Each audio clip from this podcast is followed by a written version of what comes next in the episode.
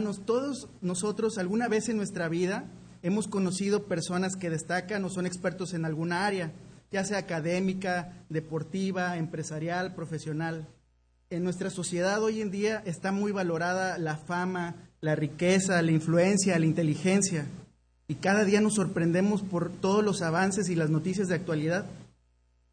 Hoy más que nunca estamos más conectados gracias a la tecnología. Nos podemos comunicar con las personas en distintas partes del mundo. Creo que todos lo vivimos en la pandemia al usar una videoconferencia, por ejemplo.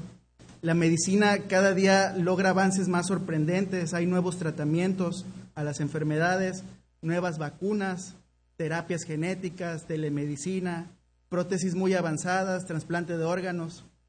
La ciencia y tecnología cada vez se desarrollan más rápidamente. Tenemos robots, inteligencia artificial, vehículos que se manejan solos, nanotecnología, exploración espacial, etcétera. Hace unos momentos estaba platicando con el pastor Jaime de que existe un robot que puede barrer tu casa y es una comodidad, ¿no? Y para que anoten, hermanos, para que se lo regalen a las hermanas. No, no es cierto, no lo anoten.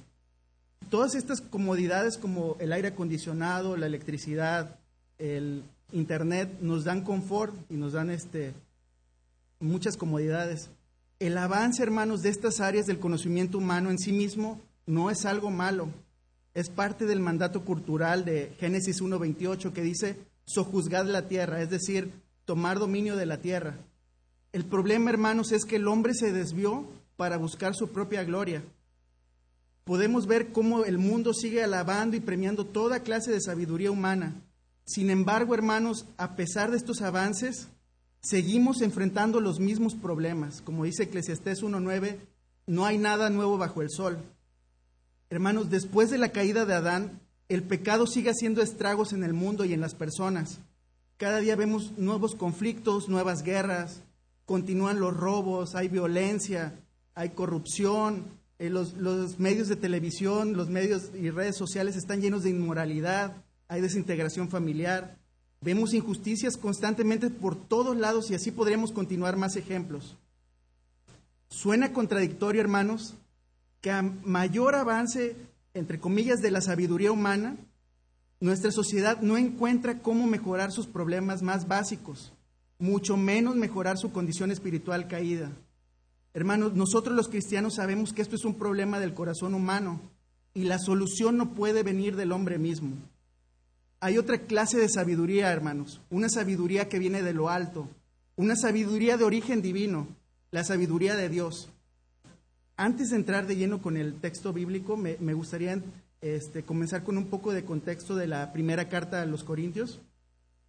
Como sabemos, el apóstol Pablo es el autor de la primera carta a los Corintios. Es una carta que responde a distintas situaciones que se dieron en la iglesia de Corinto aproximadamente tres años después de que de que él dejó esta ciudad.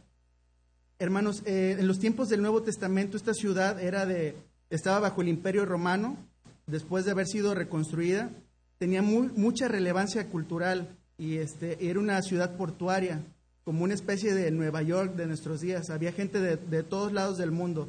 Había este, griegos, había romanos, había judíos, libres, esclavos. esta ciudad estaba ubicada estratégicamente en Grecia para ir al sur, para ir a la región de Esparta, así como la película, de hecho la película se basó en esta región, o para ir al norte, a eh, Atenas, donde están las Olimpiadas. Esta ciudad tenía gran actividad religiosa pagana, estaba rodeada de templos ceremoniales dedicados a dioses tanto griegos como romanos.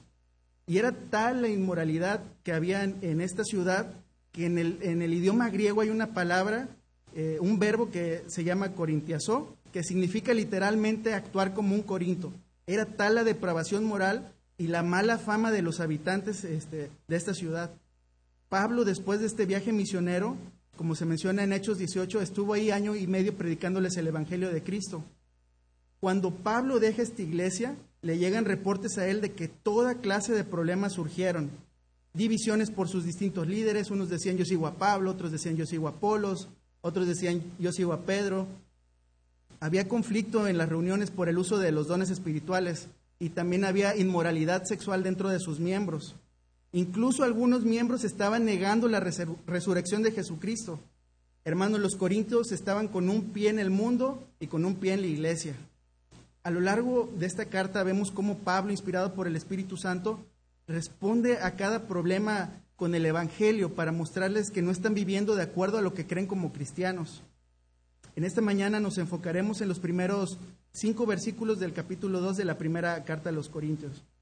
Eh, me gustaría darle lectura nuevamente en versión este, Las Américas. Viene un poco más, más claro. Dice, por eso cuando fui a ustedes hermanos proclamándoles el testimonio de Dios, no fui con superioridad de palabra o sabiduría, porque nada me propuse saber entre ustedes excepto a Jesucristo y a este crucificado. Estuve entre ustedes con debilidad y mucho temor y temblor, y mi mensaje y mi predicación no fueron con palabras persuasivas de sabiduría, sino con poder y demostración del Espíritu, para que la fe de ustedes no descanse en la sabiduría de los hombres, sino en el poder de Dios. Hermanos, este texto nos lleva a hacer el siguiente planteamiento. La sabiduría de Dios se revela a través de la cruz de Jesucristo para su gloria y para salvación del hombre, por lo cual estamos llamados a predicar el Evangelio de Cristo no con nuestras fuerzas ni con nuestra sabiduría, sino con el poder de Dios. Esto nos lleva a una pregunta. ¿Cómo se revela la sabiduría de Dios a través de la cruz? El día de hoy vamos a ver cuatro maneras en que se revela la sabiduría de Dios a través de la cruz. El punto número uno es, la sabiduría de Dios no se revela con sabiduría humana. Versículo 1. Por eso, cuando fui a ustedes, hermanos, proclamándoles el testimonio de Dios, no fui con superioridad de palabra o de sabiduría. Hermanos, si buscamos en el diccionario la palabra sabiduría, podemos ver que es el más alto grado de conocimiento, es también tener una conducta prudente en la vida, este, también es un conocimiento profundo en algún campo. Como habíamos mencionado, los problemas de la iglesia de Corinto era su marcada división y ahora están enfrentando un problema que está, están dividiéndose de acuerdo a las lealtades humanas y a su sabiduría humana. Por eso Pablo les recuerda, cuando fui a ustedes, hermanos, les prediqué el testimonio de Dios. Hermanos, los corintios con su herencia griega estaban profundamente atraídos a la filosofía, que es el amor por la sabiduría. Ellos tuvieron grandes escuelas filosóficas como Aristóteles, Sócrates, Platón, Pitágoras. Ellos impresionaban fácilmente con toda clase de discursos llenos de filosofía, retórica, debate, intelectualismo. Hermanos, los creyentes de Corinto se empiezan a apartar de la sabiduría de Dios y empiezan a regresar a las vanas filosofías, eh, con lo cual empieza a afectar su entendimiento y su crecimiento espiritual. Hermanos, vemos cómo Pablo no llega a Corinto como un gran filósofo, al contrario, llega con humildad a predicar un mensaje con una sabiduría infinitamente superior a la sabiduría humana, una sabiduría que trasciende al eterno, una sabiduría de origen divino, que es la sabiduría de Dios. Los invito a leer, por favor, eh, Romanos 11:33.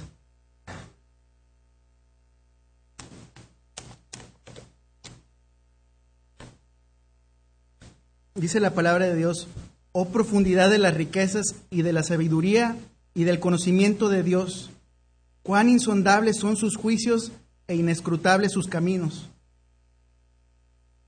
Romanos 11:33. También en Daniel 2, 20, 21.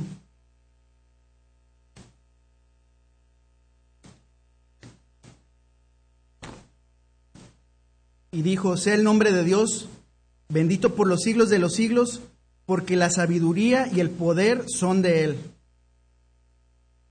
Hermanos, en estos versículos podemos ver cómo la sabiduría es un atributo del carácter de Dios y nosotros tenemos un Dios infinitamente sabio, infinitamente bueno e infinitamente santo. La palabra de Dios, hermanos, es la verdadera fuente de sabiduría y esta es digna de confianza. En ella podemos encontrar todo lo que necesitamos para nuestra vida.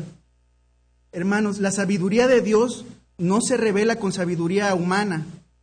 Esta sabiduría se mostraba oculta antes de la fundación del mundo y Dios mismo decidió revelarla a través de su Hijo Jesucristo. Dice Corintios 2.7.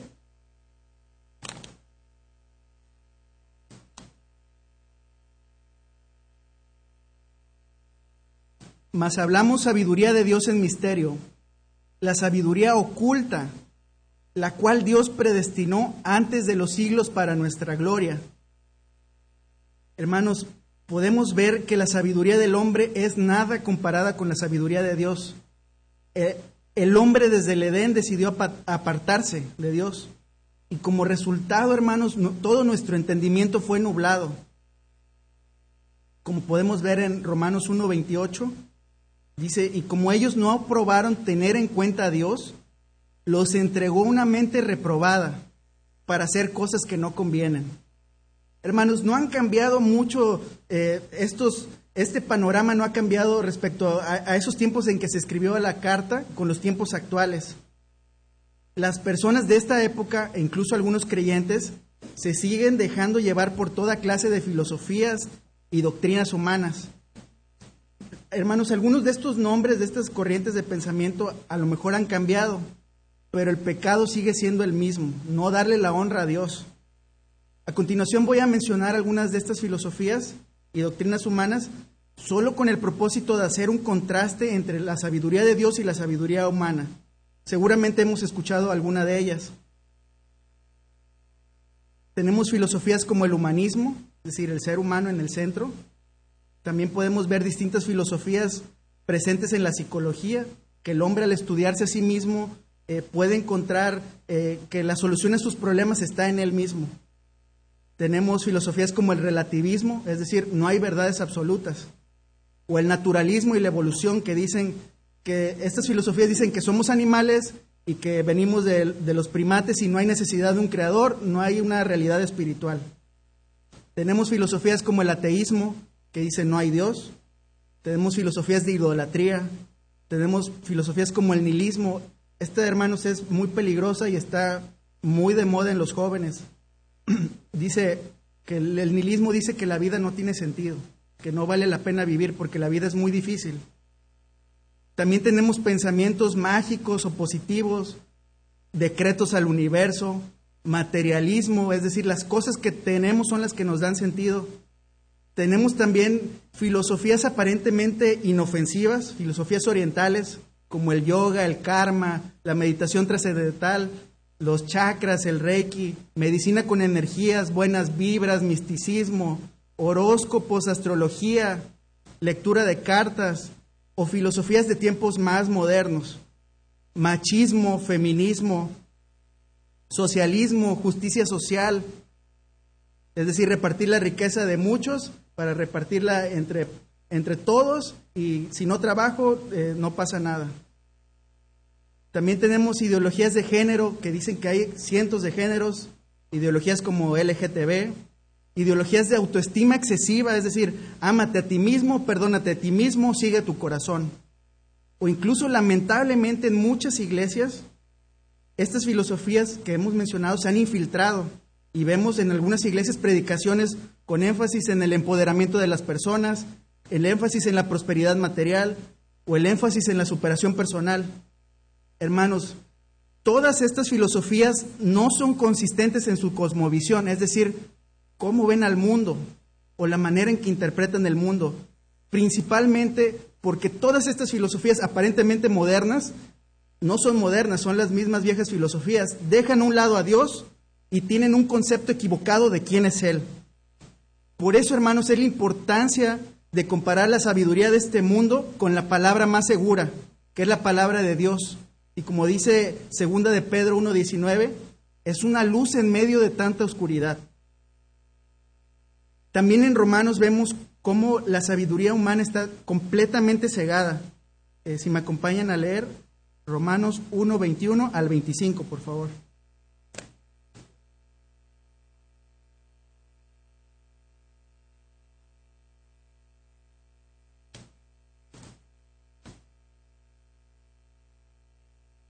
Romanos 1, 21 al 25. Dice así, pues aunque conocían a Dios, no lo honraron como Dios ni le dieron gracias, sino que se hicieron vanos en sus razonamientos y su necio corazón fue entenebrecido. Profesando ser sabios, se volvieron necios y cambiaron la gloria del Dios incorruptible por una imagen en forma corruptible, de hombre corruptible, de aves, de cuadrúpedos y de reptiles. El hombre, hermanos, en su estado natural se ha rebelado contra Dios y ha rechazado toda su sabiduría. Pero a nosotros los creyentes nos ha sido revelada la sabiduría de Dios. Hermanos, la sabiduría de Dios es infinitamente superior a la sabiduría humana en todo sentido. Y toda filosofía que no tenga como propósito glorificar a Dios tiende al error y a llevarnos al pecado. Toda filosofía humana que no tenga como propósito glorificar a Dios tiende al error y a llevarnos al pecado. Hermanos, vemos cómo la necedad de la sabiduría humana es un recordatorio de cuánto necesitamos el Evangelio en nuestras vidas. Esto nos lleva al punto número dos. La sabiduría de Dios se revela a través del Evangelio. Versículo 2. Porque nada me propuse saber entre ustedes, excepto a Jesucristo y a este crucificado. En este versículo podemos ver cómo Pablo no estaba dispuesto a compartirle a los corintios filosofía ni debate. Eso era lo que ellos querían escuchar. Su propósito era simple, predicarles de Cristo no como un gran maestro, sino como su Salvador. Esto no quiere decir que Pablo no enseñara algunos otros temas aparte del mensaje evangelístico, como se menciona en Hechos 20, 27. Él predicaba todo el consejo de Dios siempre con esa centralidad en el Evangelio. Un comentarista, MacArthur, menciona lo siguiente. Hasta que una persona no acepta la revelación de Dios en la cruz, no importa ninguna otra revelación. Hermanos, para una persona que no cree, la predicación del Evangelio es una locura. Y no lo digo yo, lo dice primero a los Corintios 1.23. Hermanos, los judíos esperaban al, al Mesías en forma triunfal, esplendorosa, llena de poder, no una crucifixión. Ellos querían señales y los griegos querían sabiduría. Hermanos, la crucifixión en la época del Imperio Romano estaba destinada para criminales, esclavos, y estaba cargada con un significado de debilidad, humillación. Era la peor derrota y la más indigna pena capital. Para los judíos, la idea de un Mesías crucificado era escandalosa. Dice primero los Corintios 1.23, también si, si podemos leerla.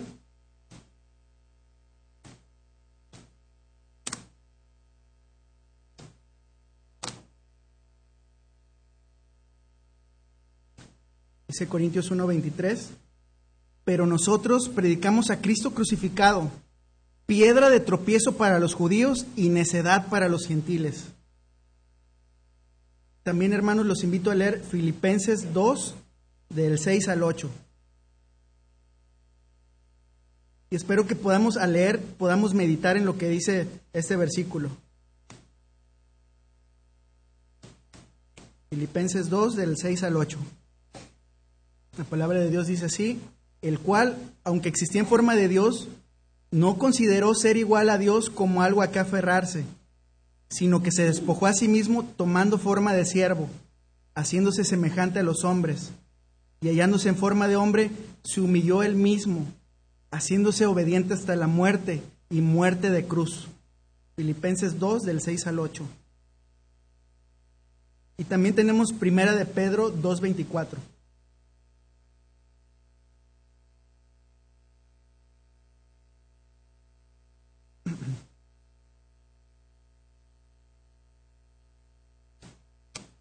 Primera de Pedro 2.24.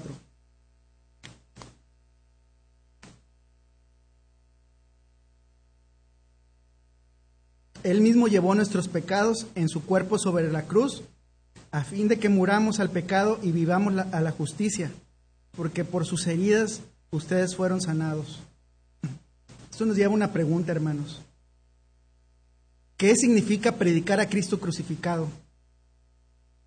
Hermanos, predicar a Cristo crucificado es predicar que Jesús es uno con el Padre y con su Espíritu, que Él no tiene principio y no tiene fin. Él es el creador del universo, que por Él y para Él son todas las cosas. Él es todopoderoso, Él sabe todas las cosas, Él es perfectamente sabio, perfectamente justo, Él es tres veces santo.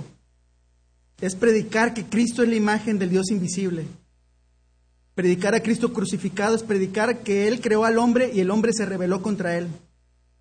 Predicar a Cristo crucificado es predicar que Dios en su amor envió a su Hijo Jesucristo y hallándose en forma de hombre se humilló a sí mismo y él llevó una vida perfecta de obediencia al Padre.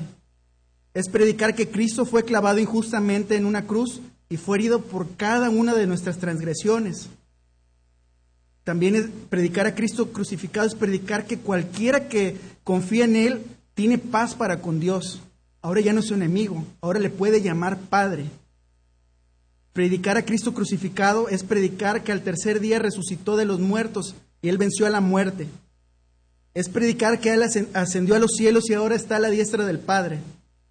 Predicar a Cristo crucificado es predicar que Él prometió que un día en gloria regresará por su iglesia y toda rodilla se va a doblar ante Él y seremos coherederos junto con Él. Él nos glorificará y nosotros le daremos gloria a Él reinando por toda la eternidad. Predicar a Cristo crucificado es predicar que Él nos llama al arrepentimiento y a que queramos solo en Él. Predicar a Cristo crucificado es predicar sin añadir ninguna sabiduría humana, hermanos.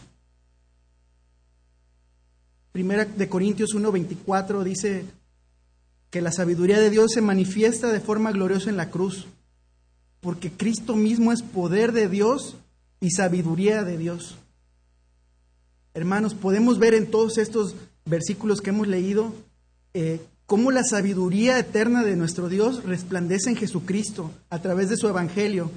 Desde la eternidad pasada, Él ya había dispuesto un plan para mostrarnos su gloria, hermanos.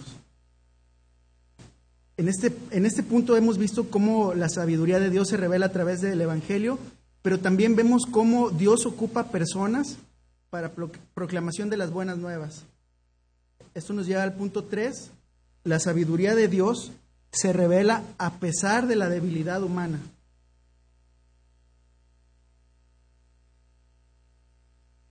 Versículo 3, estuve entre ustedes con debilidad y con temor y mucho temblor.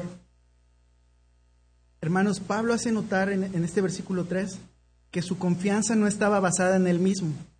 Aunque en ese momento en específico eh, no nos dan más detalles sobre su estado de salud, la debilidad a la que se refiere Pablo eh, podría ser resultado de alguna enfermedad, alguna aflicción o por causa de alguna amenaza o de persecución. Eh, cualquiera que sea la causa de la debilidad de Pablo, dice un comentarista, Así de grande era su sentido de debilidad y temor, y tan profunda su falta de confianza en sí mismo, que se estremecía, él temblaba. Aquellos son los secretos de la fuerza de toda predicación. Hermano, vemos a lo largo de toda la Biblia cómo el Señor utiliza personas de todo tipo y trasfondo, con toda clase de debilidades, pero es Dios quien nos capacita para ser instrumentos en sus manos. Hermanos, nosotros como creyentes no podemos jactarnos o presumir de nuestras capacidades o habilidades cuando servimos al Señor o en la vida diaria. El siguiente versículo lo explica. Primera de Corintios 1, 25 al 29.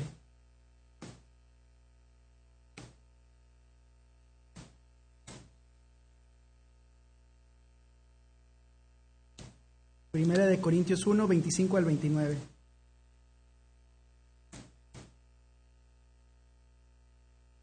Porque la necedad de Dios es más sabia que los hombres y la debilidad de Dios es más fuerte que los hombres. Aquí la debilidad se refiere a la cruz. Versículo 26, pues consideren hermanos su llamamiento. No hubo muchos sabios conforme a la carne, ni muchos poderosos, ni muchos nobles, sino que Dios ha escogido lo necio de este mundo para avergonzar a los sabios. Y Dios ha escogido lo débil de este mundo para avergonzar a lo que es fuerte. También Dios ha escogido lo vil y despreciado de este mundo, lo que no es, para anular lo que es, para que nadie se jacte delante de Dios. Podemos ver, hermanos, que no podemos jactarnos delante de nuestro Dios. Dios, hermanos, no escogió lo fuerte de este mundo. Lo dice segunda los Corintios 12, 9. Segunda los Corintios 12, 9.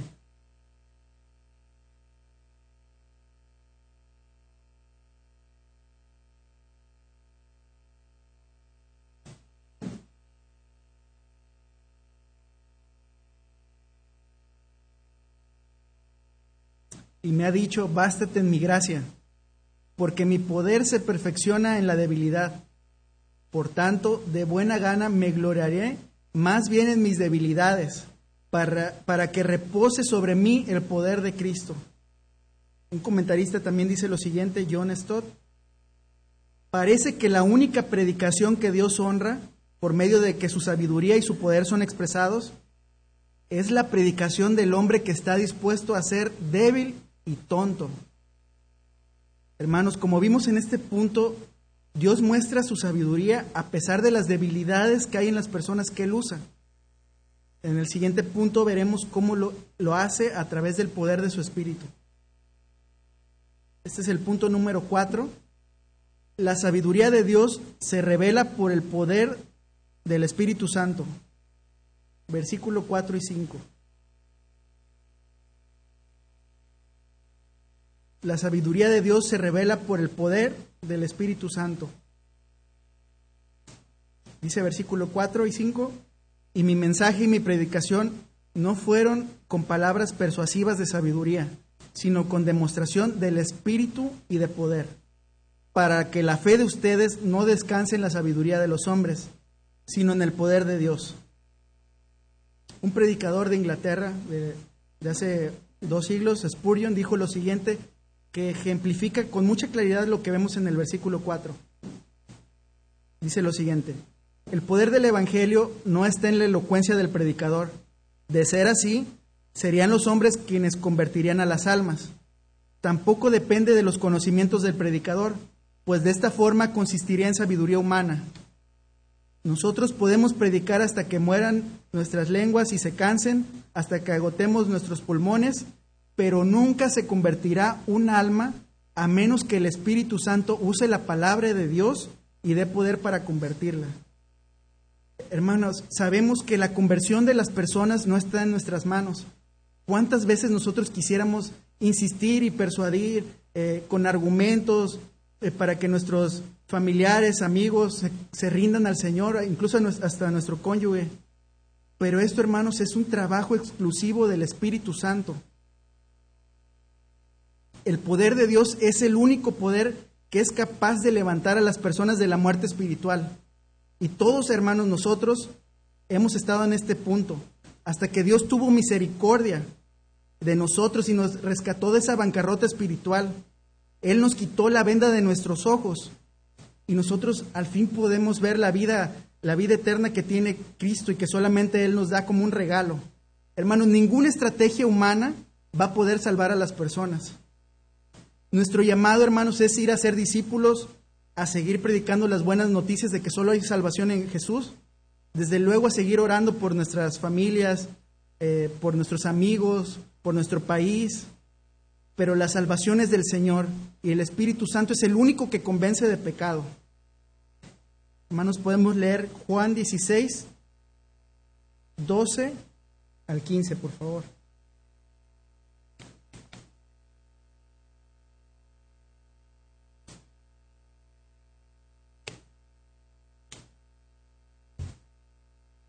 Juan 16, del 12 al 15.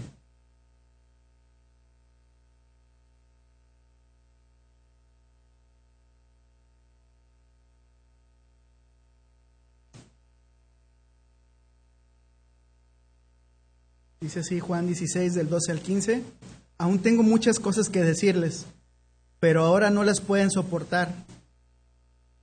Pero cuando Él, el Espíritu de verdad, venga, los guiará en toda verdad porque no hablará por su propia cuenta, sino que hablará todo lo que oiga, y les hará saber lo que habrá de venir. Él me glorificará, porque tomaré de lo mío y se lo haré saber a ustedes. Todo lo que tiene el Padre es mío. Por eso dije que Él toma de lo mío y se los haré saber a ustedes. Juan 16 del 12 al 15. Podemos observar, hermanos, en este versículo que el ministerio del Espíritu Santo es testificar acerca de Jesús y el Espíritu Santo es el que nos da el poder de proclamarlo al mundo. Hermanos, esto nos lleva a pensar que el verdadero poder del Espíritu Santo se manifiesta en nosotros cuando nosotros mostramos con nuestras vidas al Señor Jesucristo. Hermanos, y ya para terminar, este, veremos algunas aplicaciones de, de, este pasaje de 1 los Corintios 2 del 1 al 5 nos lleva a hacer la siguiente pregunta. ¿Cuánta filosofía del mundo hay en nuestras vidas, hermanos? Detengámonos a pensar eso en un, en un momento. ¿Cuánta filosofía del mundo hay en nuestra vida diaria? Hay relativismo, hay machismo, psicología, evolución, filosofías orientales, superación personal, materialismo. Hermanos, es una invitación para que nos revisemos nuestros corazones a la luz de las escrituras.